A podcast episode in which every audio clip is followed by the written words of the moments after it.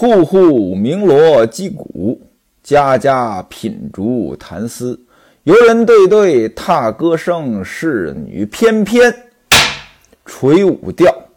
前文书正说到吴月娘等人算命，算命的婆子呢说吴月娘呢心眼好，往后有七十岁活力。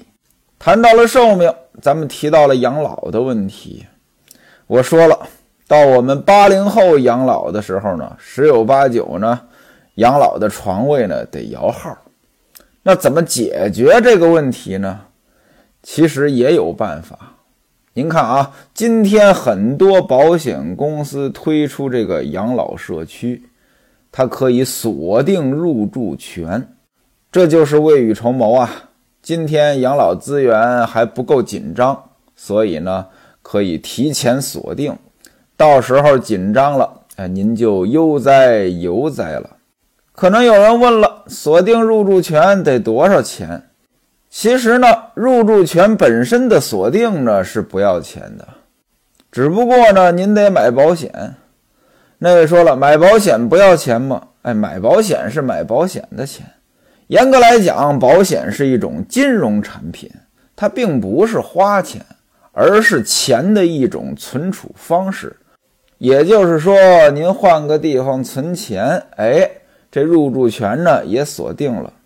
有人说了，为了一个养老社区的入住权，我得弄几百万存着，这个有些压力呀。哎，这个嘛，量力而行。也并不是所有保险公司的养老社区入住权都要几百万，有高端的，也有普惠型的。您看着哪个好呢，就挑哪个。那位说了，说书的，你怎么又说保险了？哎呀，没办法，谁让我干这个呢？婆子说吴月娘往后有七十岁活，这话您要单独看，那到底是再活七十年呢？还是一共活七十岁呢？这个就有歧义了。不过结合吴月娘的年龄，哎，已经三十了，再结合那个年代人的寿命，那应该是活七十岁。孟玉楼在一旁插话：“哎，你看这位奶奶命中有子没有？”孟玉楼呢，了解吴月娘的心思，让算命的婆子给看一看吴月娘命中有没有子。婆子说了：“说您休怪我说啊，儿女宫上有些不实。上一回书呢，咱们提到了极恶宫，脸上呢分十二个宫，这儿女宫呢也是十二宫之一，又叫男女宫。这在哪儿呢？就是眼袋啊。儿女宫上有些不实，以后啊，您只能。”招一个出家的儿子给您养老送终啊！招个出家的儿子，不是自己的儿子，别人的儿子招过来，招个出家的儿子。婆子还说，随你多少也存不得，无论你有多少家业，那也是人家的。对呀，这儿子他不是你自己的呀。孟玉楼一听这话呢，对李瓶儿说。那就是你家吴应元了。为什么孟玉楼说这话？老婆子说呢，招个出家的儿子。那现在李瓶儿的儿子西门官哥，名义上也出家了，都改名叫吴应元了，名义上是个道士了。孟玉楼那意思呢？那以后给吴月娘养老送终的是李瓶儿的儿子吴应元。其实您看着这前言和后语呢，还真能搭上。但是是不是这么回事呢？您往后听。说书人，我现在呢还不能告诉您。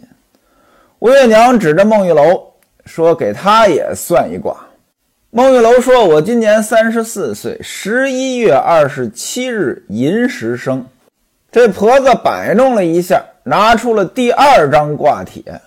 上边画着一女三男，头一个呢是个商人，戴着小帽，商旅打扮；第二个呢穿着红衣，是个当官的；第三个呢是个秀才，和吴月娘那张挂帖呢有相似之处，守着一库金银，也有很多人服侍。这婆子说了，这位奶奶呢是甲子年出生，甲子乙丑海中金，金命海中金，甲子年乙丑年是海中金命。吴月娘是大林木，她是海中金。说这个。命犯三刑六害，夫主克过方可。那意思呢？你克夫？孟玉楼说已经克过了。那是啊，她是寡妇改嫁呀。嫁给西门庆之前，她老公呢是卖布的。后来这个人失踪了，呃，她就嫁给了西门庆。的确是已经克过了。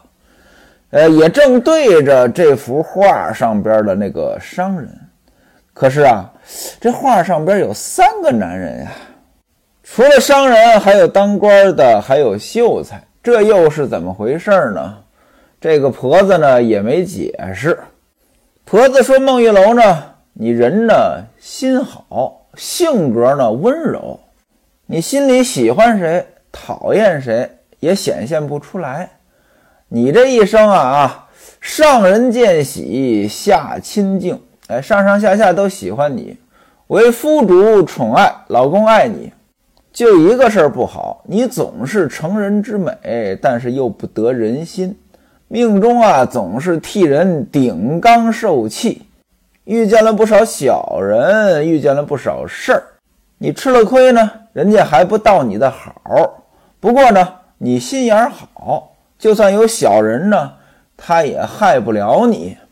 一听此言呢，孟玉楼笑了，说：“我刚才给小厮讨银子，因为这事儿呢和他斗气儿，这算不算顶缸受气？”各位啊，这话从何说起呢？说书人我也不知道，前文书并没有这样的情节。那到底为什么突然来这么一句？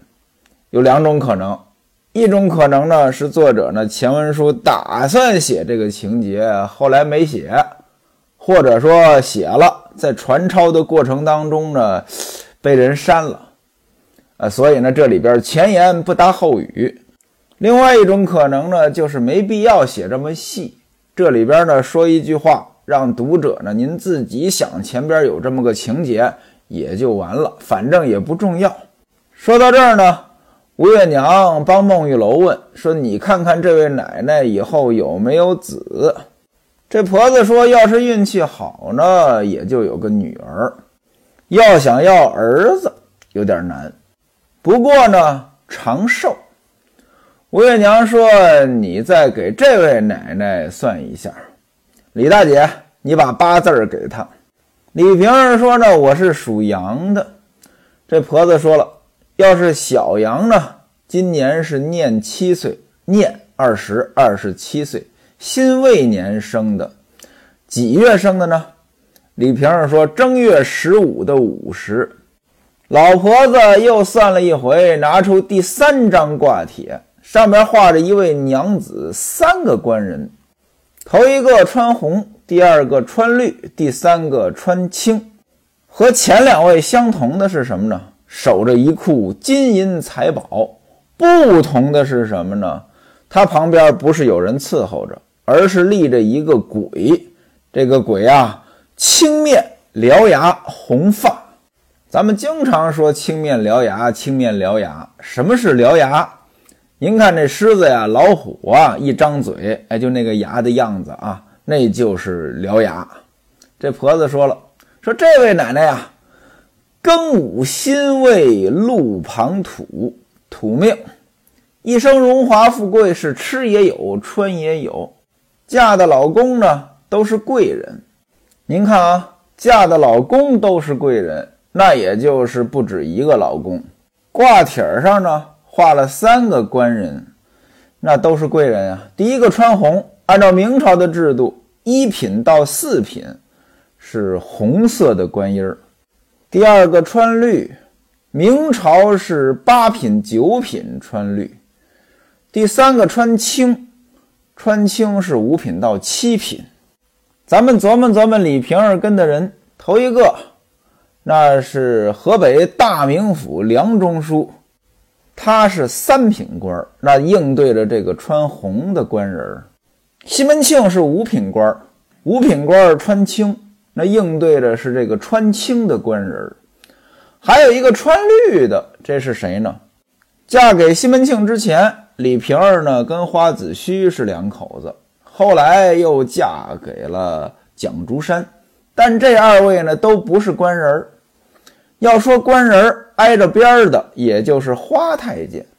花太监穿什么衣服呢？花太监本来在宫里边管着西心司，后来呢又升任广南镇守。广南镇守有说三品，有说五品的，似乎呢不应该穿绿。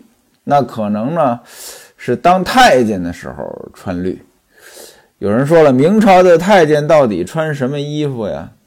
这说书人我也不知道，有个《明宪宗行乐图》，这是一幅画啊。这幅画呢，在国家博物馆，您要想看呢，可以去看一下。明宪宗在元宵节，呃，在皇宫里边玩儿，什么看放烟花的呀，看戏呀，反正呢，过节的场面吧。其实呢，和西门庆这过元宵节呢，可能也差不多。不过我估计着明宪宗的排场那要远大于西门庆。就在这幅画当中，有穿红的，有穿绿的。那可能呢，太监呢也有不同的服饰。比较有意思的是什么呢？这画当中呢还有没穿衣服的。那位说光着呀，倒也不是光着，穿了个短裤，有点像这个男士的泳裤，在那儿好像在打把式卖艺。或者说练杂技，各位您想一想呀，这可是冬天呀，元宵节呀，大冬天的北京城穿成这样，这几位有功夫。这婆子说了，你嫁的老公呢，这都是贵人，你本人呢，心地善良，有仁有义，不计较钱，别人吃了你的，赚了你的，你高兴；不吃你的，不赚你的吧，你反而倒生气。可惜呀，你吃了比肩不和的亏呀！凡事恩将仇报。各位您听听啊，比肩不和，什么叫比肩？就是地位相同的人。谁跟他地位相同呀？他是西门庆的妾呀，那就是跟其他的妾不和，吃了这个亏。凡事恩将仇报，谁恩将仇报呀？这您听前文书呢，也听出来了。潘金莲呀，要说李瓶儿对潘金莲，那可是真舍得呀。可惜呀，潘金莲恩将仇报。说到这儿呢，老婆子还给了四句：比肩行害乱扰扰，转眼无情就放刁。宁逢虎斋三生路，休遇人前两面刀。这几句什么意思呢？比肩，那就是跟你同等地位的人。老想害你，转眼就无情，就使绊子，宁愿碰上拦路虎，也不要碰上那两面三刀之人呐。其实这句话是真没错啊！知人知面不知心呐。这世界上最可怕的是什么呀？是人心呐。老婆子说了：“奶奶呀，你可别赖我说的不好听。”你呀是一匹上好的红萝卜呀，只可惜齿头短了些呀。你人不错，只可惜呢命不长。凡事呢你尽量要忍耐一些，即便是你的儿子，恐怕也不是那么好养活的。李瓶儿说呢，现而今他已经记名做了道士。婆子一听呢，说：“既然出了家呢，那就没事儿了。还有一件事儿啊，您老人家今年忌都星照命。忌都星，这是一颗星星，它是一颗凶星。忌都星照命，那就是，呃，运气不好。运气怎么不好呢？说李瓶儿啊，今年是忌都星照命，有血光之灾，要小心一些。”七八月不见哭声才好，七月八月不要听见哭声。给三个人都算完了，啊，李瓶儿呢掏出了五分一块的银子。吴月娘和孟玉楼每人呢也给了五十文，就把这算命的婆子呢给打发走了。吴月娘呢特别喜欢算命，您琢磨琢磨，什么样的人最爱算命？没有安全感的人最爱算命。你心里边有安全感，心里有谱，他不会算命的。我买了一只股票，今儿亏，明儿亏，后还亏，亏得我心虚啊。我到底是割肉呢，还是留着呢？割肉吧，万一我一割肉它就涨了呢？都跌了这么久，还不该涨吗？我要留着吧，万一要再跌呢？干脆啊，我找人算一卦吧。哎，先生，您帮我看看，我这股票能涨不能涨？你说你也糊涂呀？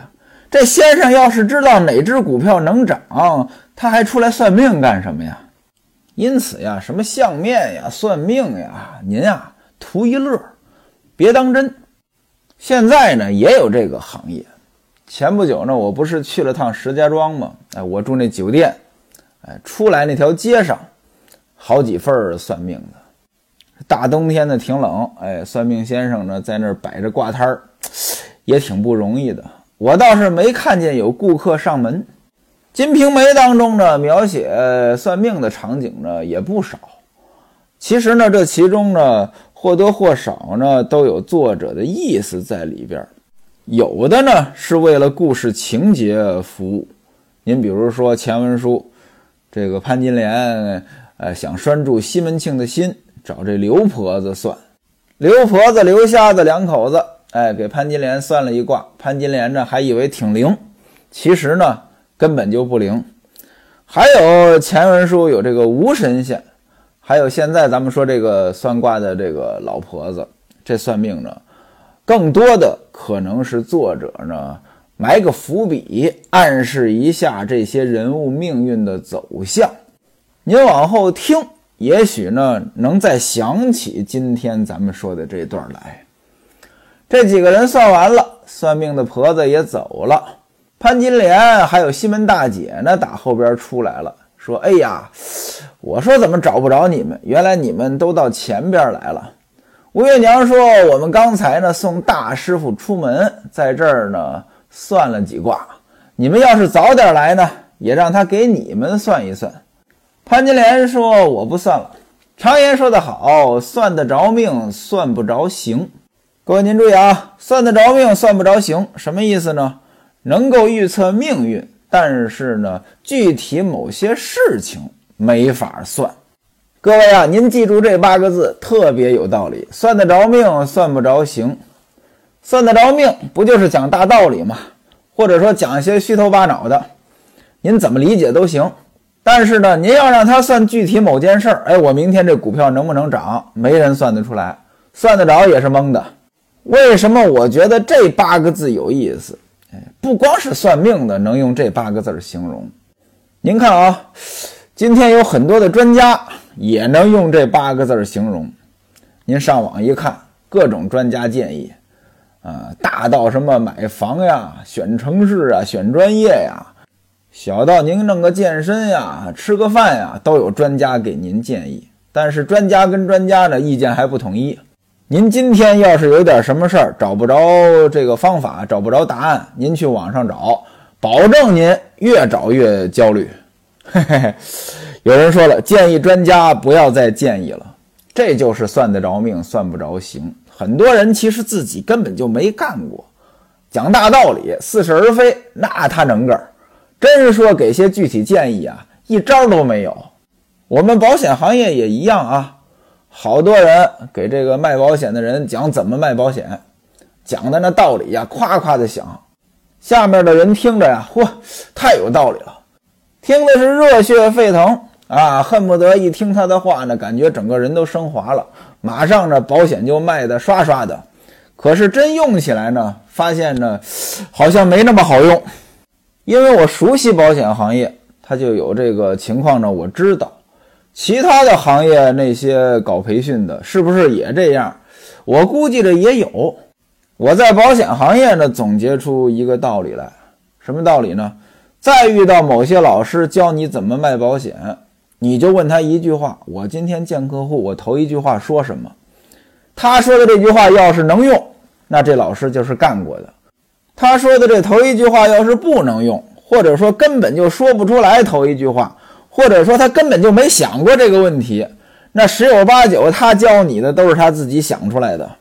各位，您想一想呀，销售这么实战的东西，啊，靠想象、靠理论能支撑吗？这就相当于上街打架，我给你一本降龙十八掌，你把这本书都背下来了，但是一天没练过，你上街能打架？你能教别人打架？我觉得这有点难吧。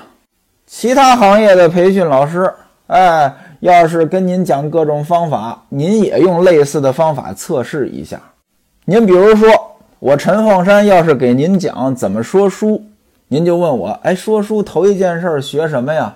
这我准不知道，为什么呢？我没干过呀，我就是个卖保险的呀。说书这事儿，我是一天没学过呀，我也没师傅呀，我就是打小爱听书，到这儿呢又爱说，就给您这么说。其实我哪儿会呀？我说书纯粹就是光腚撵贼，胆儿大不嫌磕碜呀。潘金莲说：“算得着命，算不着行。”潘金莲接着说：“哎呀，之前那个道士呢，还说我命短呢，哎呀，弄得我心里边不痛快。嗨，我也不想这么多吧，爱咋死咋死，接死接埋，路死路埋，倒在阴沟里呢，阴沟就是我的棺材。那意思呢，我不在乎，没当回事儿。”潘金莲提的这一出呢。就是之前吴神仙给大伙儿算命，吴神仙说潘金莲唇中短促，终须受妖。这句话呢，让潘金莲的心里有阴影了。嘴上说不当回事儿，实际上呢，真不当回事儿，早忘一边子去了。还能在这儿念叨，那就说往心里去了。所以呀，各位啊，听话听音儿，千万别听。哎呀，我没当回事儿。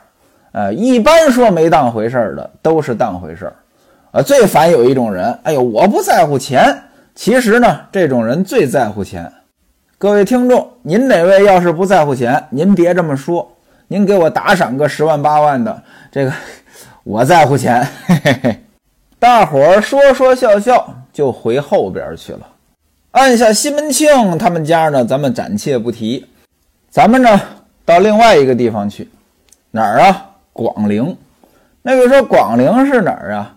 广陵就是扬州，古代的扬州呢又叫广陵。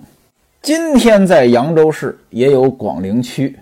中国的历史呢比较长，同一个地方呢，它的地名呢是反复的改来改去，所以您要看书呢，有一些地名呢就得仔细琢磨。这原文当中呢说的是江南扬州广陵城内。这就是把不同时期的地名呢一块用。这广陵城呢也在运河边上。前文书咱们说过，西门庆所在的清河县呢也在运河边上。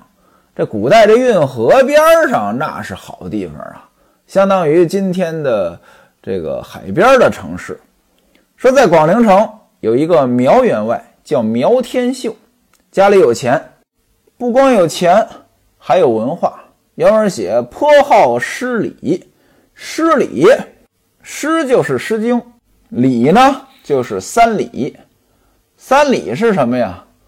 《礼记》《周礼》《仪礼》三本书。诗礼其实就指的是儒家经典。这苗员外啊，哪儿都好，就是没有儿子。四十了，只有一个女儿，尚未出阁。他的老婆呢，李氏，现而今呢，已经是身染重病，躺在床上照顾不了家，就把家事儿呢托付给了宠妾刁氏，叫刁妻。这刁妻呢，原来也是个娼妓，是苗天秀呢用了三百两银子给取回来的，纳为侧室。苗员外对这个刁氏呢是宠爱无比。忽然有一天呢，有一个老和尚来到苗员外他们家门口化缘。老和尚自称呢是在东京报恩寺出家，因为这个庙中呢缺少一尊镀金的铜罗汉，所以云游在此呢，是各方化缘。得知此事呢，苗员外呢，这人呢还挺大方，给了老和尚五十两银子。各位啊，五十两银子这不少啊！拿今天的话说，一甩手，十万二十万的给人家了。老和尚说呢，说这太多了，有一半就够了。苗员外说：“大师别嫌少，您不是要修一尊佛像吗？如果还有剩下的，就当我的斋供了。什么叫斋供？施舍给出家人的饭食。”老和尚一听呢，千恩万谢。临走之前呢，跟苗员外说：“说员外，您的左眼眶下有一道死气。”主今年有大灾，您和我呢算是有缘。贫僧我呢不敢不对您说，打今儿起，您要是遇到什么事儿，切勿出境。什么叫出境？今天说出境，一般呢就是出国的意思。我说的是一般，在我们中国呢，您去香港也叫出境。为什么呢？我们是一国两制。去香港、去澳门、去台湾，都叫出境。学徒我呢就没出过境。很多人不可理解，哎，你在深圳待了那么多年，你连香港都没去过吗？哎，没错，我还真没去过，我就去过中英街，没去过香港。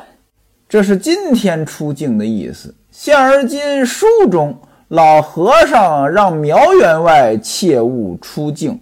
这个出境又是什么意思呢？咱们下回再说。